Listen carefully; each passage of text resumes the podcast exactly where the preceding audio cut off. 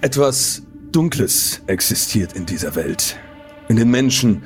Seit Anbeginn dieser Zeit rätseln wir über Unerklärliches, Mysteriöses, Schreckliches, Dunkles. Wir fürchten uns.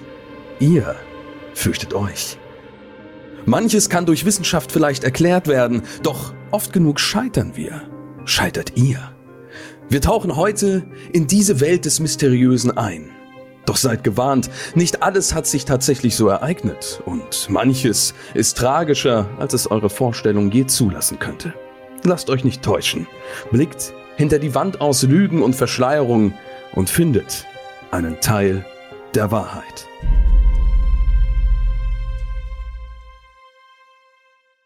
Herzlich willkommen zu einer neuen Folge Mystery Crimes am Montag hier auf FIO. Mein Name ist Kedos oder auch einfach nur Dominik und ich freue mich, dass ihr wieder eingeschaltet habt. Heute auch wieder mit drei Fällen, von denen wir nicht genau direkt wissen, sind sie denn wahr oder sind sie es vielleicht nicht. Die Wahrheit liegt möglicherweise auch mal irgendwo in der Mitte. Hier auch immer der Disclaimer, unsere Fälle sind natürlich an vielen Stellen überdramatisiert. Häufig können wir nicht genau sagen, sind die denn zu 100% so passiert und Namen und Orte werden auch häufig natürlich abgeändert, damit auch nicht immer alles gleich klar ist. Kommen wir zu den heutigen Gästen. Ich habe heute mal so ein bisschen in meiner Zettelwirtschaft herumgekramt und dann ist mir da plötzlich so eine schwarze Akte entgegengeflogen. Oh, und äh, da, sind dann, da sind dann Anne und Christopher herausgesprungen. Hallo. Hallo. Genau, wir hatten euch schon mal äh, zu Gast, deswegen ist äh, keine weitere Vorstellung mehr notwendig. Deswegen dachte ich mir, hey, warum nicht einen schlechten Wortwitz äh, zu Beginn machen? Um, aber so, also so schlecht war er gar nicht. Er war okay. War okay. Ja. Was hättet ihr denn gemacht? Also ich finde, also so eine, so eine, schwarze Akte, das, äh, ja, ne, das passt eigentlich irgendwo auch mit rein. Wie seid ihr eigentlich auf den Namen gekommen? Oh Gott, ganz eine längere Geschichte. Geschichte. Ja, kleiner Fun Fact vielleicht am Rande. Wir hatten eigentlich einen anderen Namen, den wir, glaube ich, jetzt mhm. nicht sagen sollten. Und es gab dann einen Podcast, der genau so heißt, wie der Name, den wir uns ausgedacht haben. Und jetzt nicht irgendwie, dass der Podcast schon ein Jahr alt gewesen wäre. Wir hatten uns eine Woche vorher auf einen Namen geeinigt und haben gesagt, so wollen wir heißen, gucken dann an dem Tag, an dem wir den Podcast anlegen wollen, nochmal nach und dann gibt es tatsächlich einen Podcast mit unserem Lieblingsnamen, den jemand sich dann schon ausgedacht hat mit einer Folge online. Ja, gleiches Konzept, wie wir das auch Ärgerlich. haben, Mystery Crime. Und dann, genau, mussten wir nochmal komplett von vorne anfangen. Und dann war es echt so ein bisschen Wort-Ping-Pong, ne? Irgendwann sind wir dann Brainstorming. Ja, auf schwarze Akte gekommen und alle haben gesagt, ja, klingt ganz gut. Und seitdem sind wir, glaube ich, sehr happy, dass wir den Namen genommen haben. Ich finde, der klingt auch gut. Ihr macht das jetzt seit ungefähr einem halben Jahr, wenn ich das richtig im Kopf habe, oder? Ja, seit Mai. Im Mai haben wir angefangen. Genau, genau. Okay, sehr schön. Da haben wir da schon mal ein bisschen äh, Trivia noch zu eurem Namen mit äh, dazu bekommen. Und äh, jetzt wird uns gleich Anne mit äh, fleißig Trivia zu ihrer Geschichte versorgen, denn äh, sie darf heute als erstes uns ein wenig in die Abgründe entführen. Richtig, aber bevor ich das tue, möchte ich von euch beiden noch wissen, ohne welchen Gegenstand ihr niemals das Haus verlasst. Das ist einfach. Handy. Ja. Also Ja. ohne Handy. Schlüssel, klar, natürlich auch. Aber ohne Handy geht heute eigentlich nichts mehr. Schon alleine, weil ich so gerade was so Wege angeht, wenn man hier in Berlin ist, wenn man mal irgendwo hin will, wo man nicht vorher war, dann brauchst du einfach Google Maps oder irgendeine Karte, die dir zeigt, wie du da hinkommst, weil sonst bist du verloren. Da erinnere ich mich auch gut dran in Berlin. Bei mir ist es auch so, ich kann auch alles mit meinem Telefon machen. Also ich gehe damit auch ins Büro. Also ich komme mit einer App ins Büro und ich habe meine, ähm, meine Kreditkarte hinterlegt auf, der, auf dem Handy. Also ich kann damit wirklich alles tun. Deswegen, das wäre ja, wär auch mein Gegenstand. Du bist ja schon vollkommen im Cyberspace Oder? angekommen quasi. Also sogar die Bürotür damit zu öffnen. Ganz so weit bin ich noch nicht, deswegen würde ich schon sagen, wenn ich es auf einen Gegenstand runterbrechen müsste, dann wäre es natürlich der Schlüssel, weil ansonsten kommt man halt nicht mehr rein in die eigene Bude, das wäre unpraktisch. Aber äh, dann, also ich habe so an Gegenständen so die klassische Dreierkombination immer in der Hose und das ist halt ein Schlüssel, Geldbeutel und das Handy. Und äh, wenn ich halt Musik hören will, noch Kopfhörer. So, das ist, glaube ich, so die Standardausstattung. Und natürlich Make-up. Und die auch alle so ihren festen Platz in der Hose haben. Ich habe immer so meinen drei, drei Taschen-Check, wenn ich irgendwo unterwegs bin. In der einen Tasche muss mein Handy sein, in der anderen der Schlüssel und dann der Geldbeutel Ja, in der genau, Gesäßtasche. man sich so ab. Ge- Ja, richtig, ja. genau. Und das ist, dass ich so mein Signal, dass ich weiß, ich habe alles, ich kann losgehen.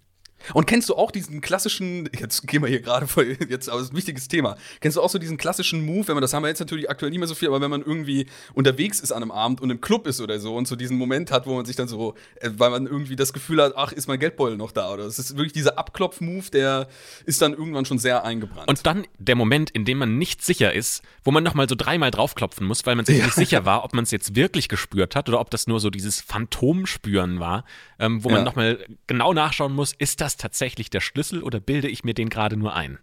Und schon steht man im Club und haut sich die ganze Zeit auf den Arsch und fragen sich, was ist denn mit dem da schon wieder? Sieht los? bei mir genauso aus wie beim Tanzen, also das fällt gar nicht auf. Also meine Routine ist ähnlich. Ich check dann auch immer, ob ich meine 25 Sachen dabei habe. Also ja, naja, egal. Lasst uns mit der Geschichte anfangen. Ähm, Ja. Die Einstiegsfrage geht natürlich damit einher. Und zwar, von einem Tag auf dem anderen war Ellen Carthy einfach verschwunden.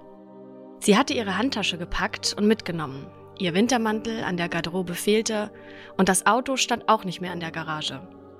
So fand ihr Ehemann das Haus vor, als er von seiner Geschäftsreise zurückkehrte.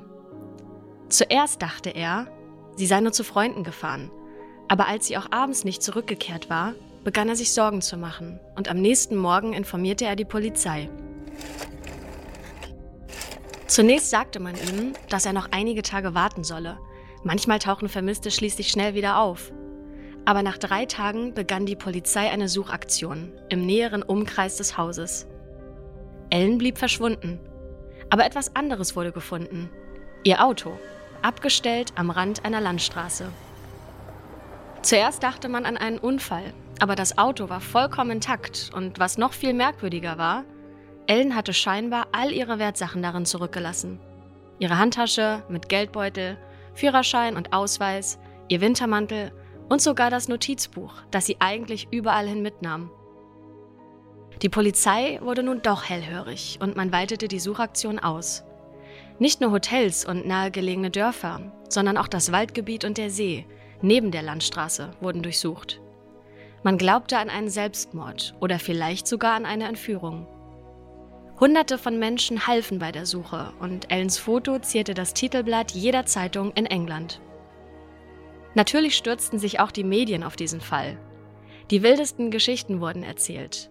War sie einem Serienmörder zum Opfer gefallen oder hatte der Ehemann etwas mit dem Verschwinden zu tun? Tatsächlich wollte die Polizei auch letztere Theorie nicht ausschließen. Von Freunden des Paares erfuhren sie, dass die Ehe ganz und gar nicht gut lief. Vor kurzem hatte Greg Carthy seiner Frau noch gestanden, dass er seit Monaten eine Affäre hatte.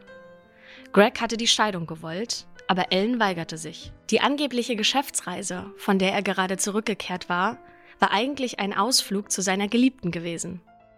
Greg Carthy wurde somit zum Hauptverdächtigen ernannt, stritt jedoch alle Anschuldigungen ab und man fand auch keine Spuren, die darauf hindeuteten, dass er irgendwie in das Ganze verwickelt sein könnte.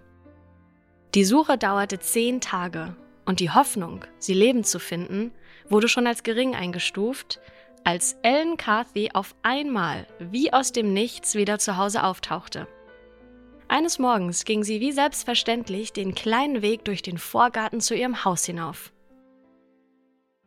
Soweit schon mal Teil 1 der Geschichte. Gibt's schon erste Ideen eurerseits? Das hat mich gerade überrascht. Ich dachte, wir haben so eine klassische, man findet das Auto und äh, die Frau ist auf ewig weg und wird dann noch irgendwo im Wald entdeckt und was weiß ich was Geschichte. Aber dass sie jetzt wieder da ist, das äh, sorgt, glaube ich, gleich dann für ein spannendes Ende. Hm? Ich finde das tatsächlich Mm. gar nicht so überraschend. Für mich war Ja? die Geschichte von Anfang an so ein klassisches Liebesdrama. Also der Mann geht ja offensichtlich auch schon fremd und äh, erfindet Geschäftsreisen, um irgendwo hinkommen zu können, zu, zu Geliebten. Ich kann mir sehr gut vorstellen, dass das bei der Frau einfach genauso ist. Die hat sich jetzt halt nichts ausgedacht, sondern sie war einfach weg. Wahrscheinlich hat sie sich einfach gedacht, ich gehe und komme nie wieder. Ähm, ich sehe gerade eine Serie an, das Damen-Gambit, ähm, wo quasi genau diese Situation, das hat mich so dran erinnert, ähm, wo bei einer Figur quasi der Mann auch einfach weggeht und sagt, er ist bei einer Geschäftsreise und er kommt einfach nie wieder. Und genauso habe ich mir das auch vorgestellt. Sie sagt, sie geht einkaufen oder sie fährt irgendwo hin und hat einfach nicht vor, wiederzukommen, sondern sich irgendwo, ganz woanders im Land, ein neues Leben aufzubauen. Aber da kommt ja dann auch wieder die Frage, warum dann das Auto da komplett mit allem drum und dran drin rumstehen lassen und Wertsachen. Ich kann mir so schon weiter. vorstellen, ein Auto ist ja ein sehr emotionaler ähm, Ja, Gegenstand, gut, den ja. du ja auch sehr mit einer Person verbindest, wenn das vielleicht ihr gemeinsames Auto war. Und sie wollte einfach komplett von vorne anfangen. Und das war ihr in dem Moment einfach nicht so wichtig, weil sie einfach nur weg wollte. Sie wollte raus aus diesem Leben. Und dann lässt sie ihr Auto halt auch einfach irgendwo am Rand stehen. Finde ich nicht groß verdächtig erstmal. Gleichzeitig könnte es natürlich auch diese klassische Variante sein, dass es dann doch sowas aus. Also die beiden sind ja verheiratet. So, jetzt mal angenommen, nur der Ehemann, also der Craig, hätte diese Affäre und hat irgendwie keine Lust dann da sich scheiden zu lassen und irgendwie äh, die Hälfte seines Besitzes abzugeben oder was auch immer, vielleicht einen schlechten Ehevertrag geschlossen. Äh, gibt's hier immer wieder und hat dann da doch irgendwie was mit zu tun gehabt und wollte sie irgendwie loshaben. Das hat aber irgendwie doch nicht so zu 100% funktioniert und jetzt ist sie wieder da. Also, wir haben es bestimmt mit etwas aus äh, Liebe, vielleicht auch Eifersucht und irgendwas in diese Richtung zu tun. Aber ich glaube, in welche Richtung es geht, das wird sich jetzt hoffentlich noch mal mit den äh, weiteren Bestandteilen der Geschichte erklären. Anne. Ja, sie sagte nicht, wo sie gewesen war oder warum sie ihr Auto einfach so hat stehen gelassen. Denn als die Polizei sie befragte, behauptete sie, unter Gedächtnisverlust zu leiden. Sie könne sich nicht erinnern, was passiert war. Es tue ihr nur leid, denn sie habe nicht gewollt, dass man sich Sorgen um sie mache.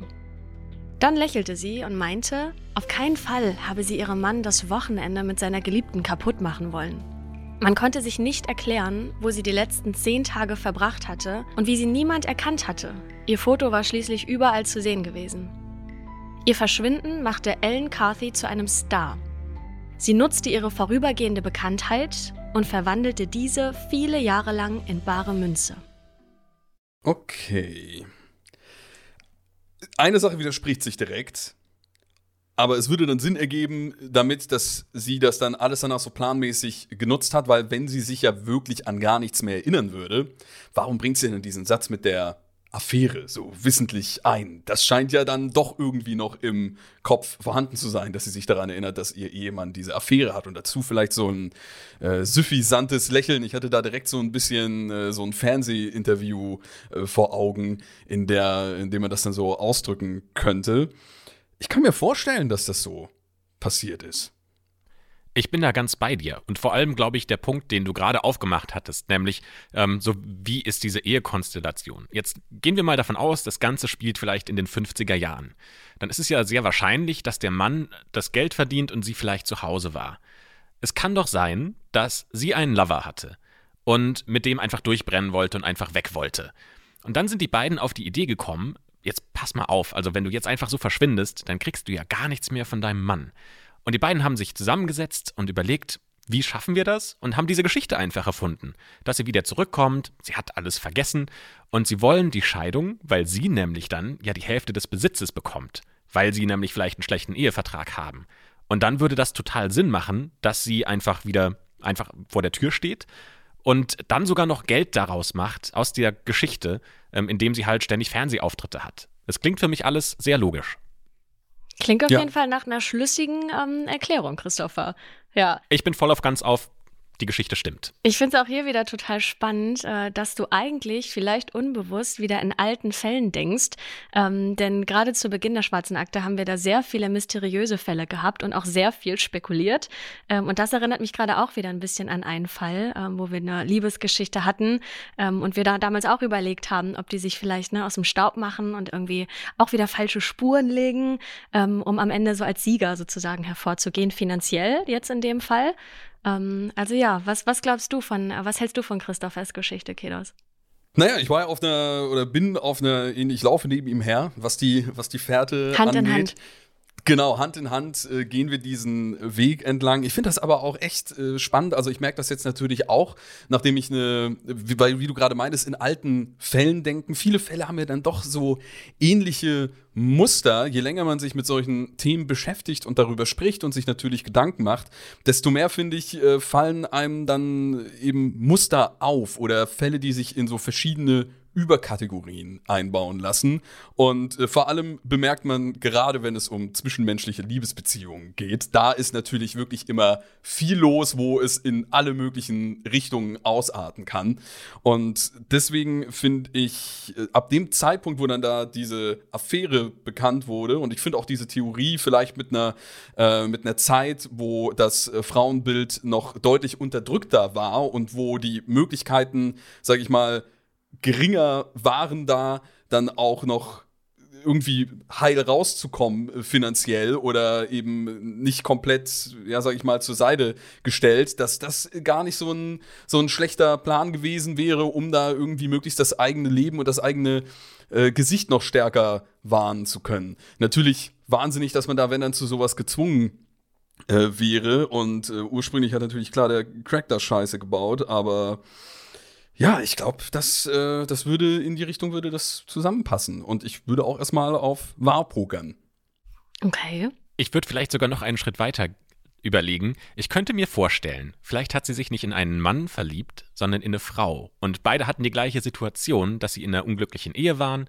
Sie haben sich beide verliebt und beide haben aber nicht das Einkommen gehabt, ähm, sondern mussten das irgendwie jetzt von ihren Männern erpressen. Vielleicht gibt es noch eine zweite Frau, die im gleichen Umkreis eine sehr ähnliche Geschichte durchgespielt hat.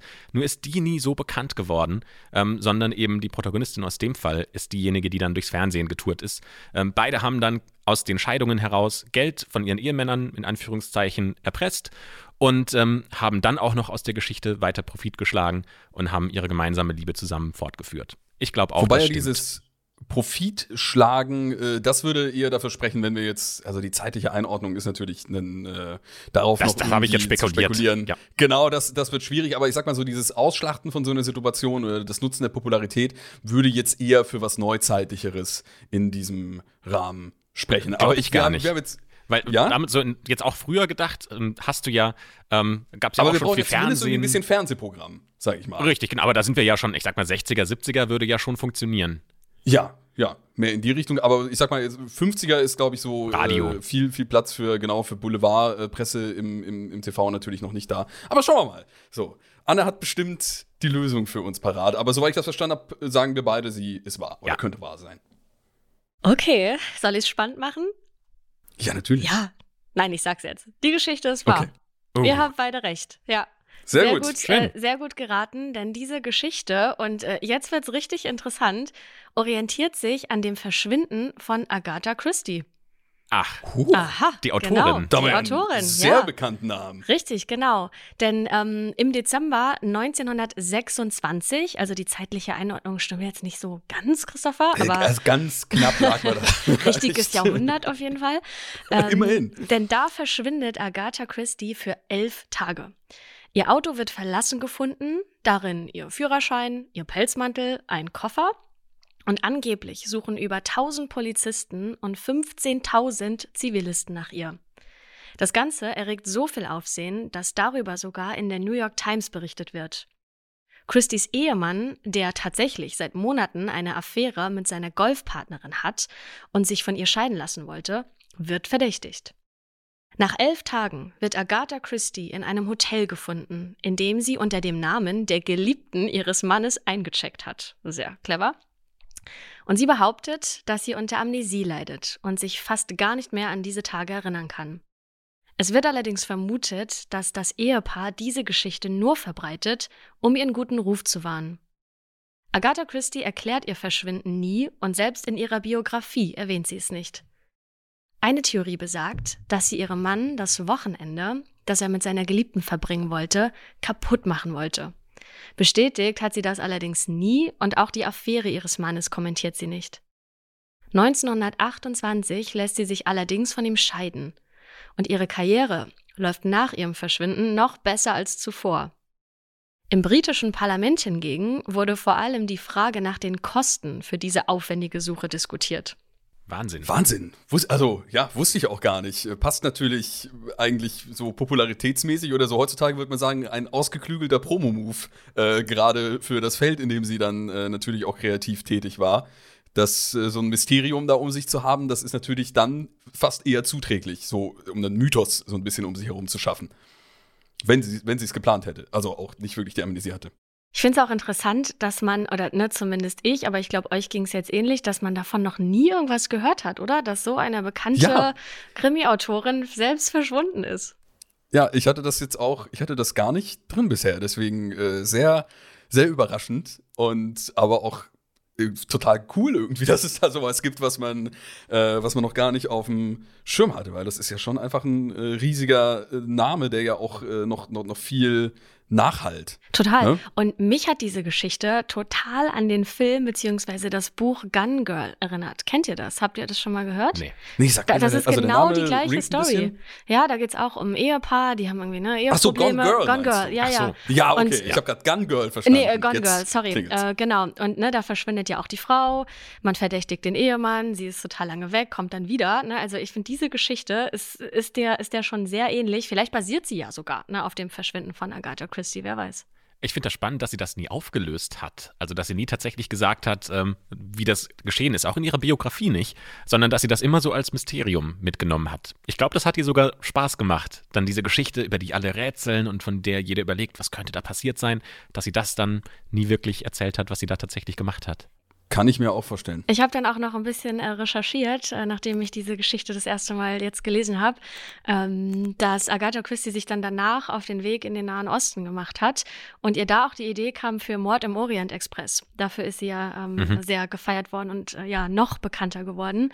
Da Also gab es ja auch jetzt erst wieder eine recht aktuelle Genau. Verfilmung. Das ist das, was, was ich damit meinte, dass das ja die ihre Geschichten sind ja wirklich nach wie vor aktuell und werden aktuell verfilmt. Also wirklich ein großer Name. Ja, total spannende Geschichte auf jeden Fall. Und ihr lag beide richtig, sehr gut. Okay. Und du hast sogar noch selbst ein bisschen nachrecherchiert. Ich bin völlig begeistert von diesem Eigenengagement, das du, Vielen Dank. das du hier mit äh, einbringst.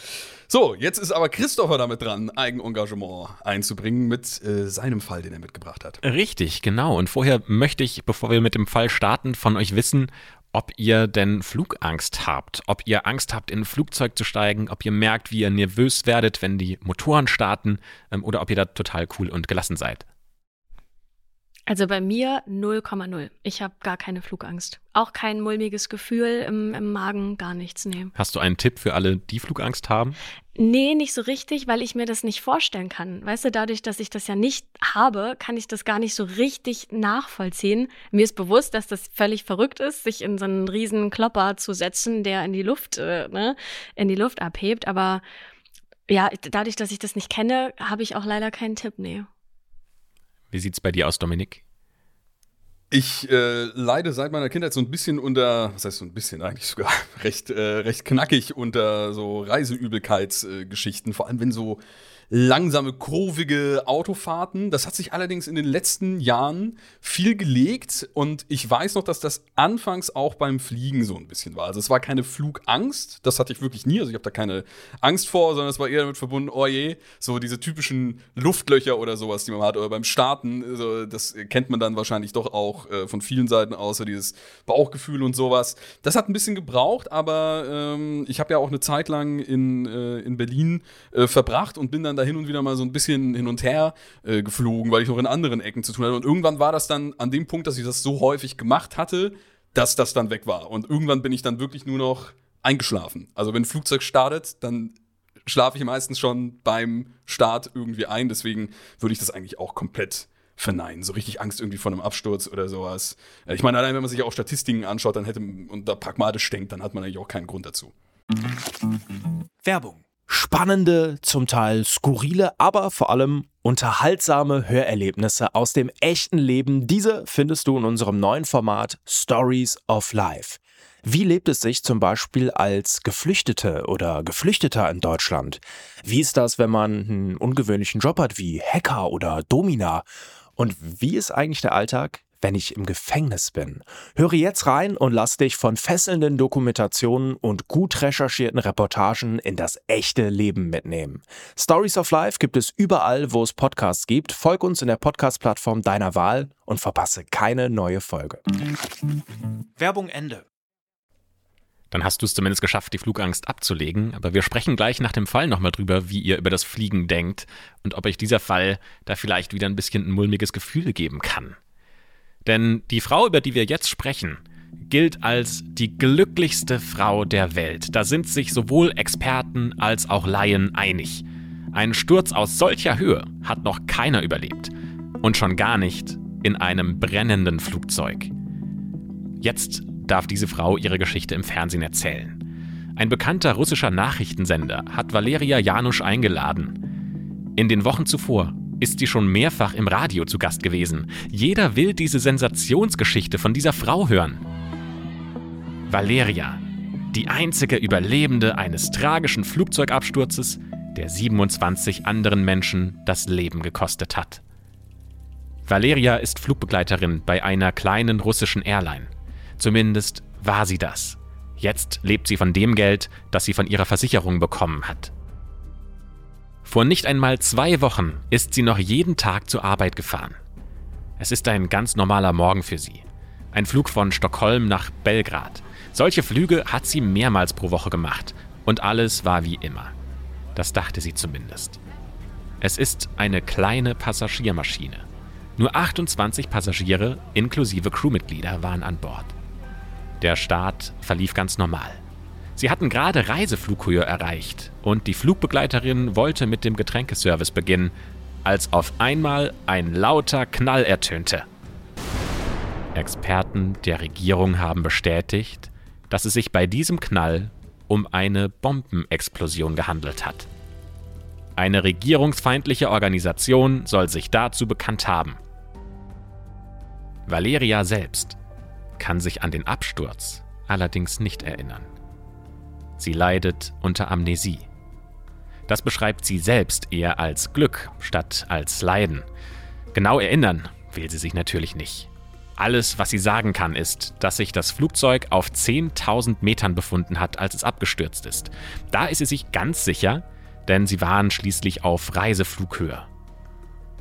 Die Gerüchte, die kurz nach dem Unglück aufkamen, dass das Flugzeug versehentlich von der eigenen Luftwaffe abgeschossen wurde, hält sie für schwachsinnig. Aber das ist ja eigentlich auch nicht wichtig, findet Valeria Janusz. Das wirklich Spannende ist doch, dass sie einen Sturz aus 10.000 Metern überlebt hat. Sowas wurde bisher für unmöglich gehalten und auch Wissenschaftler können sich sowas nicht erklären.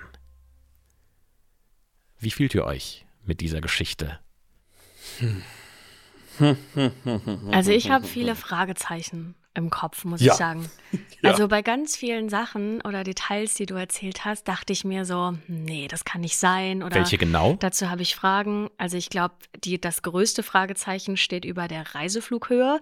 Ähm, ich, ich, also ich kann mir bei, bei, beim jetzigen Stand der Geschichte absolut nicht vorstellen, dass jemand das überleben soll. Ähm, ein Flugzeugabsturz aus der Höhe, das, also das, ich kann mir das einfach nicht vorstellen.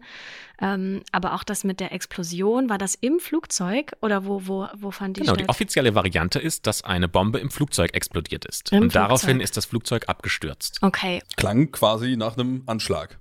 Richtig, Genau. genau. Oder alternativ gibt es Meinungen, die sagen, das wäre eine Luftwaffe gewesen, ähm, die der eigenen äh, Regierung, die das versehentlich abgeschossen hat. Okay, da ist das nächste Fragezeichen drauf. Das klingt ja auch alles ein bisschen merkwürdig.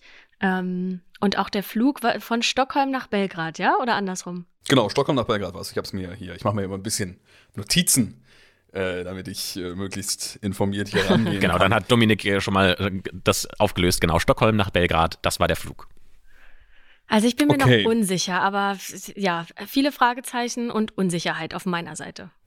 Ja, das mit den 10.000 Metern, also ich meine mich an irgendein Video oder irgendwas Dokumentation Technisches erinnern zu können, dass äh, gewisse, also wenn es ganz günstig läuft und wenn man irgendwie ganz günstig landet, dann äh, gibt es ja schon immer mal wieder Menschen, die auch wirklich wahnsinnige Höhen oder wahnsinnige Stürze oder sonst was überleben.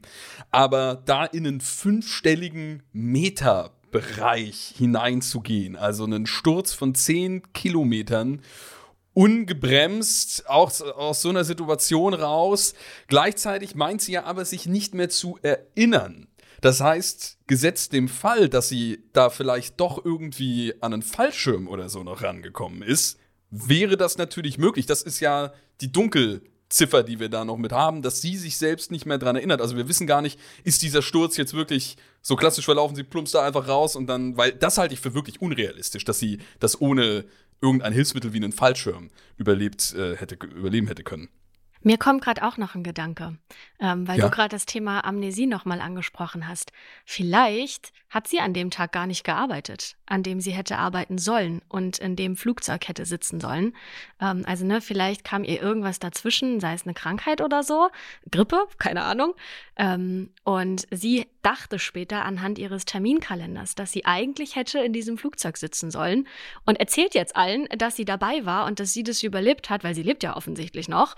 Ähm, Weil und gar nicht dabei die war. Regierung doch das Flugzeug abgeschossen hat und jetzt hat sie manipuliert. Und herzlich willkommen im Conspiracy Reddit. Hier sind wir wieder mit unserem Verschwörungspodcast. Okay, schauen wir, schauen wir mal, wie das, äh, was Christopher dazu Aber um deine Idee nochmal aufzugreifen, Anne, es könnte ja auch sein, dass sie einfach blau gemacht hatte an dem Tag und sie braucht ein Alibi, ähm, warum sie, also sie wäre da gewesen, damit quasi ihr, ihr Blaumachen nicht auffällt. Und jetzt erzählt sie der Welt, sie hätte Alibi. diesen Sturz überlebt. Richtig, aber Super Alibi, das wär- ja. Das wäre schon cold-hearted. ey. Nee, aber wär- vielleicht wär erinnert ihr euch an diesen, ähm, wie hieß nochmal der Extremsportler, der aus 30 Kilometern Höhe runtergesprungen ist. Ähm, mir fällt der Name leider nicht mehr ein. Ah, Felix, ja, ja, ja. Ähm, Äh, Bau, Bau, Bau, Baumgartler? Bau, Baumgartner? Ba- Baumgart, ja. Sowas in der Richtung. Genau, Ähm. Der So ist ja auch, als er gesprungen ist, ähm, ist er mitten im Flug bewusstlos geworden. Es kann ja schon sein, dass ihr genau das Gleiche passiert ist. Und wie auch immer sie überlebt hat, ähm, ist dann nochmal eine andere Frage. Aber vielleicht klärt sich das jetzt in der Fortsetzung in diesem Fall. Das Flugzeug hat es beim Aufprall auf dem Boden auseinandergerissen. Und Valeria war unter den Trümmern begraben worden. Auf wundersame Art und Weise hat sie den Sturz nicht nur überlebt, sondern auch ohne größere Verletzungen überstanden. Bis auf eine Gehirnerschütterung und ein paar Schrammen ging es ihr gut. Sie wurde ins Krankenhaus gebracht, wo sie nur kurze Zeit später aufgewacht ist. Nach einer Woche entließen sie die Ärzte guten Gewissens. Die Gedächtnislücken, die seien völlig normal bei Überlebenden eines solchen Unglücks, und abgesehen davon ginge es ihr gut. Wie kann es also sein, dass sie solches Glück hatte? Sie weiß es selbst nicht, erklärt Valeria lächelnd in die Kamera. Sie sei einfach nur froh, dass sie am Leben ist. Und die Medien stimmen ihr zu. Überall ist von einem Rekordsturz die Rede. Von einer möglichen Schuld der Regierung spricht in den Medien allerdings keiner. Und das ist der ganze Fall. Der letzte Satz. Ist das eine große Verschwörung? Ja, der spielt wieder so ein bisschen in diese Richtung hier mit rein. Ich fand die Info noch interessant, dass sie ja dann eigentlich mit dem Flugzeug abgestürzt sein muss. Also, dass sie nicht irgendwann zwischenzeitlich rausgesprungen ist und dann irgendwie äh, mit dem Fallschirm in eine ganz andere Ecke segelte, sondern dass das mit dem Flugzeug passiert ist. Und was ich mir schon in einem gewissen Maße vorstellen könnte, ist, dass wenn du es ganz, ganz, ganz, ganz besonders glücklich erwischst, ja, und so ein Flugzeug abstürzt und du bist irgendwie genau in der Ecke ähm, zwischen zwei Sitzen irgendwie eingeklemmt, die dann irgendwie das doch noch so abfedern, aber nicht bei 10.000 Metern irgendwie. Also diese, ich glaube, davon hätte man mal gehört, gerade dass wenn man sagt, dass das so ein Rekordsturz irgendwie wäre. Ich glaube, das hätte man mal irgendwo mitbekommen. Aber man hätte ja auch vielleicht irgendwo mitbekommen können, dass Agatha Christie für zehn Tage verschwunden ist. Da hast du einen Guter Punkt. Punkt, ja. Punkt für dich, ja. Also ich bin bezüglich oder ich bin wegen, wegen dieser extremen Höhe bin ich raus. Ich kann mir das wirklich nicht vorstellen. Du hast ja auch ihren Krankenhausaufenthalt so kommentiert, dass sie nur eine Gehirnerschütterung davon getragen hat, aber sonst keine äußerlichen Verletzungen. Das, das kann nicht sein. Ja. Selbst wenn du zwischen zwei Sitzen eingeklemmt bist, wie äh, Kedos das hier gerade sehr schön beschrieben hat, dann musst du doch zumindest ein paar Knochenbrüche haben oder ähm, Abschürfungen. Also aus der Höhe, das kann niemand einfach so ähm, unbeschadet überstehen. Ähm, deswegen, ich also ich kann mir nicht vorstellen, dass diese Geschichte so stimmt. Legst du dich fest, dass Ja. sie auf jeden Fall falsch sein muss? Ja, Wie sieht's bei dir aus, Dominik? Ich lege mich da auch fest. Also allein auch wegen den äh, Verletzungen, das, also nur eine Gehirnerschütterung. Ich glaube, da hat man auch bei so einem Sturz, äh, wenn man da nicht, also da, wie gesagt, da muss man ganz glücklich eingeklemmt worden sein, weil du musst ja wirklich den Nacken und den Kopf in irgendeiner Weise so stabilisieren, dass da nichts passiert, weil du da, glaube ich, ein viel stärkeres Hirntrauma äh, bekommen würdest, wenn du so durchgeschüttelt wirst. Also man muss sich mal vorstellen, wie viel kmh das Teil irgendwie dann wirklich beim Absturz drauf hatte. Deswegen würde ich auch sagen, dass das, also was ähnliches vielleicht mit anderen Zahlen, einer anderen Höhe und, und anderen Umständen, aber nicht mit 10.000 Metern und dass sie wirklich mit dem Frack abstürzt. Das kommt mir doch sehr unrealistisch vor. Und ich glaube, dass die Verschwörungstheorie uns jetzt nur ein bisschen ablenken sollte. Ja, genau, genau, genau, sehr gut. Dann das haben wir also zweimal ein Falsch. Richtig. Und damit liegt ihr beide falsch. What? Ach. Dieser Fall dachte, orientiert sich nämlich an einer wahren Begebenheit. Ach was. Aus dem Jahr 1972. Da soll die Flugbegleiterin Vesna Vulovic nämlich einen solchen Absturz aus über 10.000 Metern Höhe überlebt haben. Der Flug war der Flug der jugoslawischen Airline JAT und die ist auf dem Weg tatsächlich von Stockholm nach Belgrad in der damaligen Tschechoslowakei abgestürzt. Tatsächlich kamen auch 27 Menschen ums Leben und Vesna Vulovic war die einzige Überlebende. Allerdings, also da ist jetzt äh, die Story ein bisschen abweichend. Sie hat diesen Sturz tatsächlich, wie ihr gesagt habt, nicht ganz so unbeschadet überlebt wie in unserer Geschichte. Sie lag nämlich nach dem Absturz 27 Tage im Koma und musste danach 16 Monate Reha durchlaufen. Unter den äh, erlittenen Verletzungen bei diesem Absturz hat sie dann auch bis zu ihrem Tod gelitten. Also es war tatsächlich nicht so glimpflich, wie wir beschrieben das haben. Das war die falsche Fährte. auf die, die ihr reingefallen seid, richtig. Ja, aber durch, auf, auf diese reingefallen. Und was auch tatsächlich nicht ganz eindeutig ist und sehr umstritten, ist die Frage, ob dieses Flugzeug wirklich aus 10.000 Metern Höhe abgestürzt ist. Behauptet wurde nämlich, dass ein kroatischer Extremist eine Bombe an Bord geschmuggelt hat und sie dann gezündet hat und dadurch das Flugzeug abgestürzt ist. Also dieser Fall und diese Behauptung, dass es jemand mit dem Anschlag war, die stimmt tatsächlich. Allerdings haben zwei Journalisten der ARD Hörfunkredaktion in Prag diese Behauptungen geprüft und die zweifeln das an.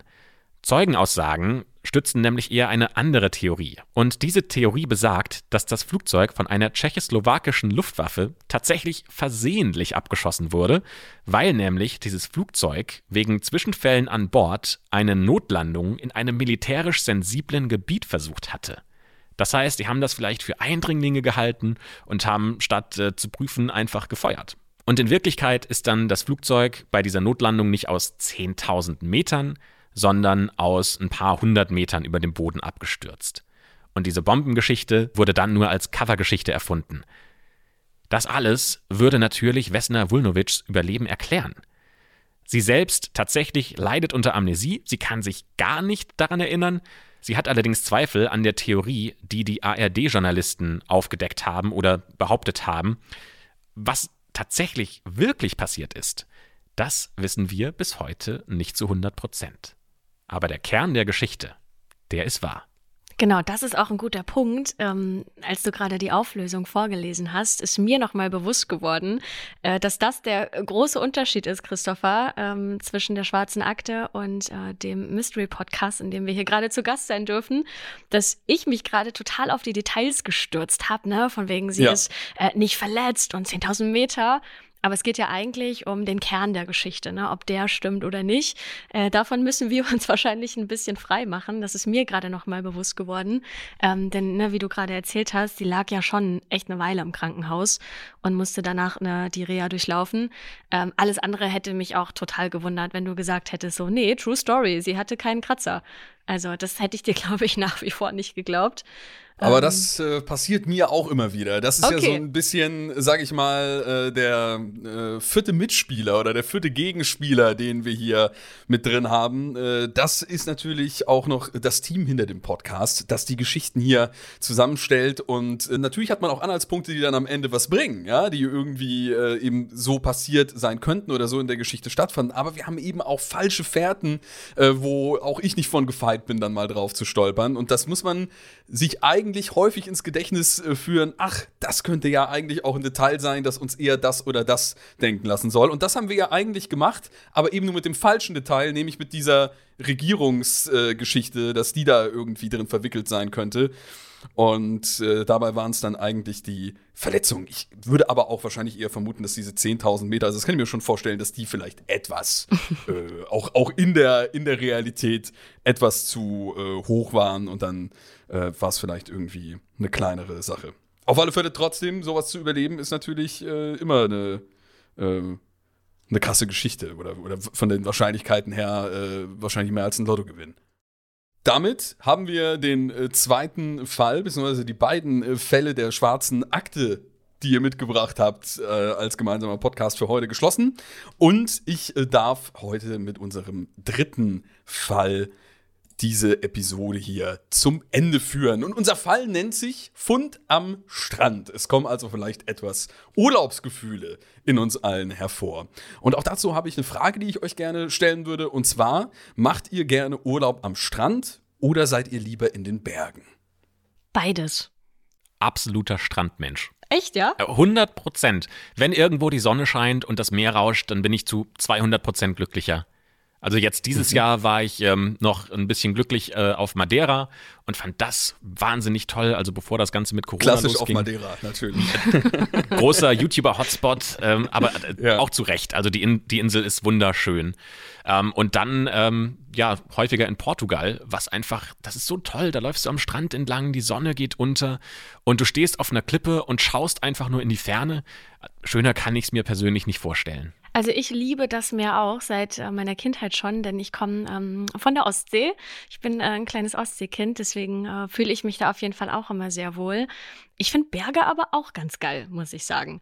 Also ja, im besten Fall habe ich den Mix aus beidem in einem Urlaub. Und ich Ja. war dieses Jahr, wenn wir schon dabei sind, zu erzählen, wo wir so im Urlaub waren. Äh, ich war in Griechenland auf Rhodos und äh, hatte da eben genau beides. Also wir konnten da immer sehr gut switchen äh, zwischen ein bisschen Strand, bisschen äh, Stadt, bisschen Berg. Ähm, das ist so für mich die perfekte Mischung. Wie ist es bei dir, Kedos? Ja, da stimme ich zu. Ich hatte äh, tatsächlich auch das äh, Glück, dieses Jahr einen äh, kleinen Trip, einen kleinen Kurzurlaub einschmeißen äh, zu können. Und äh, das war am Comer See, wo man jetzt, sag ich mal, nicht den klassischen Sandstrand hat, aber man hat natürlich schon so ein bisschen Strand. Es gibt so kleine Wellen, aber man ist halt auch schön umgeben von wirklich Bergen und äh, da so im Wasser zu liegen, also schön irgendwie klassisch hier den, den halbtoten Mann zu mimen äh, auf dem Rücken und dann irgendwie noch Berge gleichzeitig anzuschauen, das finde ich ist schon in Kombination äh, was äh, ganz Besonderes. Aber ich war auch echt, ich muss jetzt auch mal wieder richtig an, an Strand irgendwann, wenn es äh, in, in einem gewissen Maße wieder möglich ist, weil gerade als, als Christopher gerade so richtig schön von erzählt, dachte ich mir so, ach ja. Mal wieder so am Strand entlanglaufen in meinem weißen Sommerkleid. Das Fernweh ist einfach gerade enorm hoch. Natürlich, natürlich, das hat man hier und da. Das, äh, das ist ganz klar. Okay, wir schauen mal, wie das in unserer Geschichte denn so vonstatten ging. Ob es denn da auch ein romantischer Strandspaziergang oder doch etwas anderes wurde. Fund am Strand. Zuerst denkt Alex, es handle sich um Schuhe. Er ist genervt, weil Touristen schon wieder ihren Müll am Strand liegen gelassen haben. Alex lebt seit seiner Geburt in einem kleinen Haus an der kanadischen Küste. Jeden Morgen macht er einen Spaziergang am Strand, um so seinen Tag zu beginnen. Es ist zu einer Art ritualfähig geworden. Als Alex noch klein war, war die Gegend noch kein Touristenparadies. Aber heute kommen mehr und mehr Urlauber hierher und hinterlassen eine Spur aus Müll. Alex hat es sich zur Aufgabe gemacht, den Müll einzusammeln und seinen Strand sauber zu halten. Für Müll hält er auch die beiden unterschiedlichen Turnschuhe, die von den Wellen angespült werden. Genervt bückt er sich, um sie aufzuheben, schreckt aber mit einem leisen Schrei zurück, als er erkennt, dass es keine Turnschuhe sind. Zumindest nicht nur. In den Schuhen stecken noch Füße. Zwei rechte Füße mitsamt Schuhen, mitten am Strand. Die Körper zu diesen Füßen fehlen. Alex ruft sofort die Polizei. Er ist ganz erschrocken über seinen Fund, aber die Polizei beruhigt ihn und meint bloß, dass sie den Fall untersuchen würden. Sie stellen Alex ein paar Fragen, packen die Füße ein und gehen. Den ganzen Tag denkt Alex über seinen Fund nach. Es waren zwei rechte Füße. Was bedeutet, dass zu diesen Füßen auch mal zwei Körper gehört haben müssen. Zwei Menschen, die jetzt ziemlich sicher tot sind. Das Bild will ihm nicht aus dem Kopf gehen, aber am nächsten Tag setzt er trotzdem zu seinem morgendlichen Spaziergang am Strand an. Schließlich geht das Leben weiter und er braucht sein Ritual. sonst kann er den Tag noch weniger durchstehen. Alex ist gerade einige hundert Meter gelaufen, als er auf einmal etwas in der Brandung sieht. Vorsichtig nähert er sich und erkennt schnell, um was genau es sich handelt. Es ist ein Stiefel. Alex wird schlecht. Eigentlich möchte er nicht hingehen und nachschauen, aber es ist doch auch irgendwie seine Pflicht, oder? Er kann doch nicht einfach so weitergehen. Langsam nähert er sich dem Stiefel und fischt ihn vorsichtig an der Spitze aus dem Wasser. Auch hier wird seine schreckliche Vermutung bestätigt. Ein Fuß, sauber abgetrennt, steckt nach wie vor in dem Stiefel. Ein rechter Fuß, genau wie am Vortag. Natürlich ruft Alex wieder die Polizei. Die Beamten sehen ein wenig besorgter aus als am Vortag. Schließlich ist das der dritte Fuß in 24 Stunden. Aber sie beruhigen Alex erneut. Ein abgetrennter Fuß muss nicht unbedingt auf einen Mord hindeuten, meinen sie. Die Füße könnten genauso gut von Opfern eines Flugzeugabsturzes stammen. Alex solle sich keine unnötigen Sorgen machen und sie rufen, falls ihm noch etwas Ungewöhnliches auffalle. Aber Alex ist sich sicher, diese Füße kommen von keinem Flugzeugabsturz, wie auch. In den letzten Monaten ist in der Nähe kein Absturz gemeldet worden. Alex hat ein verdammt ungutes Gefühl bei der Sache. Wie fühlt ihr euch bisher mit den abgetrennten Füßen am Strand? Wäre das so ein Strandspaziergang, äh, Christopher, den du dir als besonders entspannt äh, vorstellen würdest? Nee, an dem Strand würde ich jetzt tatsächlich nicht gerne Urlaub machen. Ähm, ich habe immer, während äh, du vorgelesen hast, so ein bisschen zu Anne rübergeschaut, weil ich glaube, wir hatten beide den ähnlichen Gedanken. Wir haben nämlich gerade vor kurzem einen sehr, sehr, sehr ähnlichen Fall behandelt ähm, vom Somerton Man. Ähm, das ist ein australischer Strand. Da wurde ein Mann im Strand gefunden. Keiner weiß, wer das war. Und der hat sehr, sehr ähnlich angefangen zumindest. Und dann ist der Fall, aber den du erzählt hast, in eine ganz andere Richtung abgedriftet. Ähm, denn der Mann äh, an diesem Strand in Australien wurde im Ganzen gefunden und nicht nur der Fuß. Ja, ich habe noch zwei andere Fälle, über die wir auch geredet haben, ähm, äh, mit in diese Geschichte hineingeworfen, denn wir haben auch schon mal über zwei Mädels gesprochen, mhm. die im Dschungel verschwunden sind. Und äh, da hat man am Ende eben auch nicht die ganzen Leichen gefunden, sondern abgetrennte Körperteile. In dem Fall waren es auch die Füße sogar, ne? Es war bei ein Teil der Hüfte, glaube ich, und bei einer war es der Fuß, der auch noch im Schuh gesteckt hat. Genau. Lisanne Frohn und Chris Kremers. Genau, zwei äh, Holländerinnen, ähm, die da in dem Dschungel verschwunden sind. Also ne, irgendwie habe ich an diese beiden beiden Fälle sofort denken müssen. Ähm, und ich finde das super merkwürdig, wie sich die Polizei hier verhält. Also ich meine, da werden drei Füße gefunden an einem Strand und die sagt so, ach du, mach dir erstmal keine Sorgen. Ich finde das richtig krass. Also schon bei dem ersten Fuß müssten doch alle Alarmglocken läuten. Und auch, dass die Polizei sagt, so, na ja, kommt vielleicht von einem Flugzeugabsturz. Ähm, davon wüsste man ja in der Umgebung, hast du ja selbst vorgelesen. Ähm, ich musste an ein ähm, ja, Kreuzfahrtschiff Schiff oder Schiff denken. Also, dass sich vielleicht, ähm, ja, keine Ahnung, eine Gruppe von Leuten über Bord geschmissen hat, ähm, sei es freiwillig oder aufgrund eines, äh, ja, nennen wir es jetzt mal Unglücks und ähm, so vielleicht äh, Körper, Körperteile an den Strand gespült wurden ähm, im Laufe der Zeit, weil das wäre ja nicht so auffällig gewesen, ähm, wenn, da, wenn da Schiffe in der Nähe oder in der Umgebung unterwegs gewesen wären. Ähm, das war jetzt so mein Gedanke, deswegen bin ich gespannt, wie die Geschichte noch weitergeht. Ich bin bei Raubtieren übrigens. Bei Raubtieren? Also, wie wäre es, wenn das tatsächlich in Australien ähm, spielt oder in Südafrika? Ähm, wo es weiße Haie zum Beispiel gibt. Und es ist ein unentdeckter weißer Hai, ähm, der, oder sagen, vielleicht nicht ein weißer Hai, sondern ein kleinerer Hai, der auch in Gewässern ist, ähm, die nicht so tief sind. Und ähm, das waren einfach unvorsichtige Touristen, die da entlang gelaufen sind und dann hat halt einfach ein Tier zugeschnappt. Frage. Warum, also, da wurden ja noch Schuhe an den Füßen gefunden. Das heißt, sie waren Vielleicht schon mal nicht. Steinig. Ja, aber du gehst ja nicht mit deinen Schuhen ins Wasser.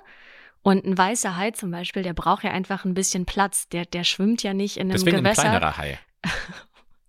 ein Babyweißer Hai, ne? Nee, es gibt ja auch Riffhaie oder sowas oder Haie, die sich eher in so seichteren Gewässern befinden. Das kann ich mir nicht vorstellen. Du gehst doch nicht da spazieren, wo du weißt, es könnte theoretisch weiße Haie geben und hast dann aber auch noch deine Schuhe an. Nein, aber du weißt nicht, dass es den Hai dort gibt. Der Ich möchte unentdeckt. anmerken, dass der Fuß sauber abgetrennt wurde. Ah, Zumindest steht okay. das hier so in der Geschichte. Okay, dann ist der Hai. Nicht um euch auf irgendwelche Fährten zu leiten, aber ein wenig kann ich ja mit euch spielen. Ja, aber wir haben gelernt, dass Details nicht immer äh, Das genau so. Ja. stimmen. Also vielleicht soll Aber das auch wieder weiß. ablenken, ja. dann nehme ich das mit dem Hai wieder zurück. Nein, behalt es mal. Es geht ja jetzt noch weiter in der Geschichte. Okay, ich wünsche mir so langsam, glaube ich, einen High-Podcast von äh, Christopher. Das finde ich, äh, find ich auch ganz gut. Aber machen wir mal weiter mit der Geschichte. In den nächsten Monaten werden am Strand 18 Füße angespült.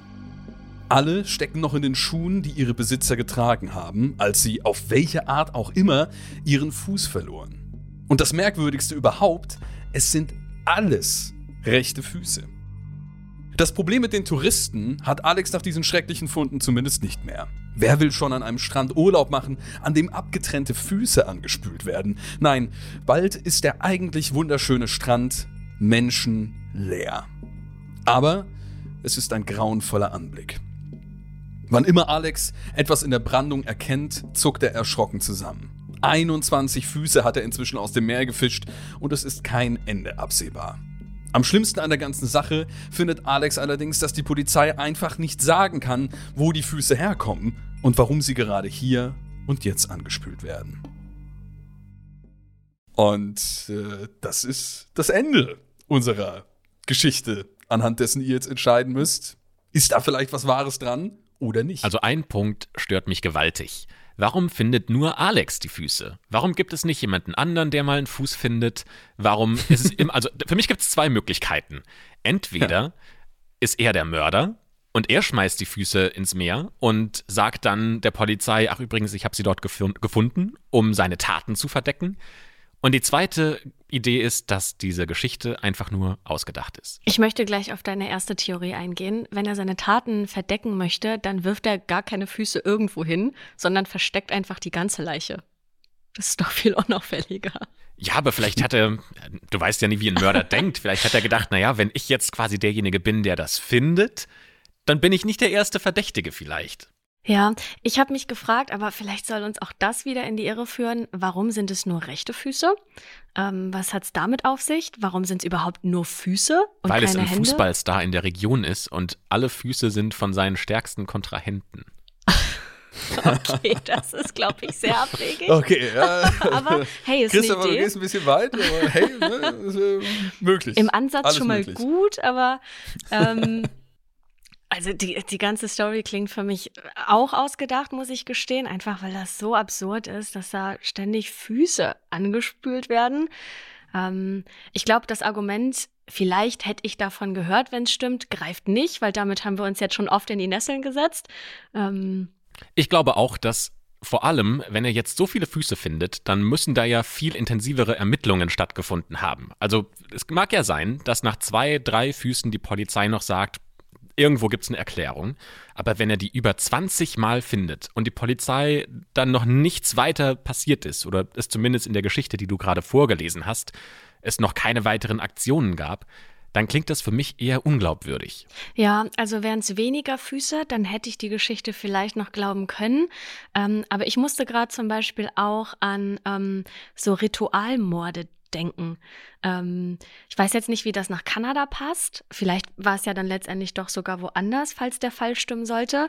Aber ich meine, da gibt es ja auch die merkwürdigsten ähm, ja, Vorgehensweisen, die da irgendwie äh, ne, stattfinden, wie manche Völker äh, ja, Sachen opfern, Tiere opfern, vielleicht auch Füße opfern, wer weiß. Ne? Also vielleicht gibt es auch irgendeine Gruppe ähm, von Freaks.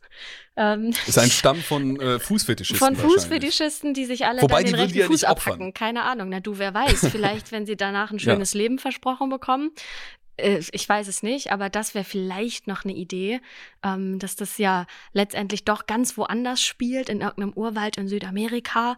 Und äh, da gehört es dazu, ähm, den rechten Fuß ins Wasser zu werfen. Ich, Vielleicht keine Ahnung. waren es Opfer von Kannibalen, die tatsächlich in Südamerika gelebt haben und die haben dann die Füße ins Wasser geworfen und die sind durch tausende von Kilometern durch die Strömung, durch die Welt getragen worden und sind halt nur zufälligerweise dann durch die Strömung in Kanada an Land gespült worden.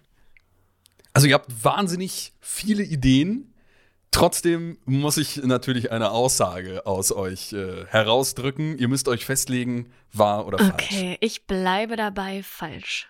Mich überzeugt auch äh, keine unserer Ideen, deswegen sage ich auch, das stimmt auf keinen Fall. Okay. Die Geschehnisse des Falls sind weitestgehend wahr. Boah, okay. ernsthaft?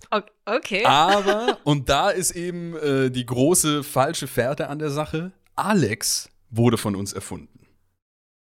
An der kanadischen Nordwestküste, der Salish Sea in British Columbia und Washington, wurden seit August 2007 21 einzelne Füße entdeckt. Laut Polizei handelt es sich dabei nicht um Mord, sondern um Füße von Menschen, die in Unfällen oder an Selbstmord gestorben sind. Sie wurden durch einen ganz normalen Verwesungsprozess vom Körper abgetrennt. Da die meisten gefundenen Füße in Sneakers steckten, wird vermutet, dass das Material der Schuhe den Verwesungsprozess verlangsamte und sie deshalb erhalten blieben. Es gibt verschiedene Theorien, woher die Füße stammen könnten. Viele der gefundenen Füße könnten von einem Flugzeugabsturz in der Nähe der Quadra Islands stammen, bei dem die Insassen ums Leben kamen. Eine andere Theorie ist, dass die Füße von Menschen stammen könnten, die in dem Tsunami-Unglück 2004 in Indonesien ums Leben kamen. Drei der Füße wurden Personen zugeordnet, die depressiv gewesen sein sollen und vermutlich Selbstmord begangen haben. Der Ursprung und die Besitzer einiger der Füße konnten allerdings bis jetzt nicht festgestellt werden. Also das heißt, die falsche Pferde war natürlich auch, dass es nur diese rechten Füße sind, die dann natürlich viel eher auf so einen äh, ja, fixierten ähm, Einzeltäter oder fixierte Ritualmorde fand ich auch einen guten Ansatz dran spielen. Äh, ich fand das aber, beziehungsweise finde das aber auch verrückt, was dann natürlich auch Sinn ergibt, dass dann da polizeilich eben vielleicht nicht groß mehr noch gemacht wurde, dass es da so einen normalen Verwesungsprozess gibt, der dann wohl dazu führen kann, dass nur der Fuß durch die Weltgeschichte tingelt, auf den Wellen reitet. Ist auf jeden Fall super eklig, ne? Wenn wir mal zu Christophers Traumvorstellung zurückgehen, so hey, schöner Stimmt. Tag am Strand, Spaziergang ja. im leichten, seichten Wasser und dann äh, hast du da überall abgetrennte Füße. Also ja, ist jetzt keine so schöne Vorstellung. Naja, also es ist ja auch nicht gesagt worden, in welchem Zeitraum das stattgefunden hat. Das können ja durchaus zehn Jahre gewesen sein. Ach, auch, dann ist auch okay. Dann, auch dann sind, zwei, ja, dann sind auch 20 Füße immer noch sehr viel. Also wir haben hier seit, seit August 2007 wurden 21 einzelne Füße. Also es ist schon mehr als ein, ein Fuß pro Jahr, ne?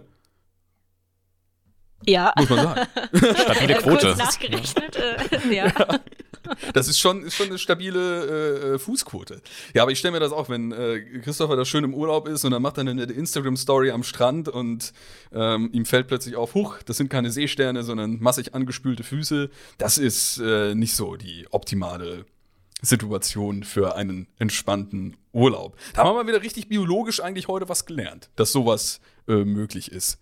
Und vielleicht ist das so eine neue Art der Mumifizierung, dass der Sneakerstoff da äh, den, den Prozess irgendwie verändert. Ich bedanke mich jedenfalls bei euch da draußen fürs Zuhören, was unsere heutige Folge Mystery Crimes angeht und natürlich auch bei Anne und Christopher fürs dabei sein. Es hat mir sehr, sehr viel Freude bereitet und ich finde vor allem immer sehr, sehr spannend äh, zuzuhören, wie, wie ihr euch auf die Details stürzt und so super viele Theorien äh, dazu äh, spannt. Das äh, macht das alles nochmal deutlich interessanter von allen Seiten zu betrachten. Und ihr da draußen könnt natürlich gerne auch bei dem Podcast der beiden, der Schwarzen Akte, vorbeischauen. Sie erwähnen ja auch immer hin und wieder mal einen Fall, der vielleicht schon so eine ähnliche Struktur hatte und äh, da könnt ihr dann ja auch, eure Folgen sind ja auch im Nachhinein noch verfügbar, zum Beispiel mal reinhören, wenn euch da äh, die ähnlichen Fälle interessieren.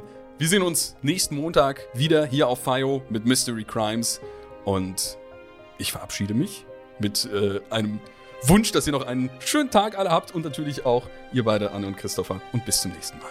Bis Ciao. dann, tschüss.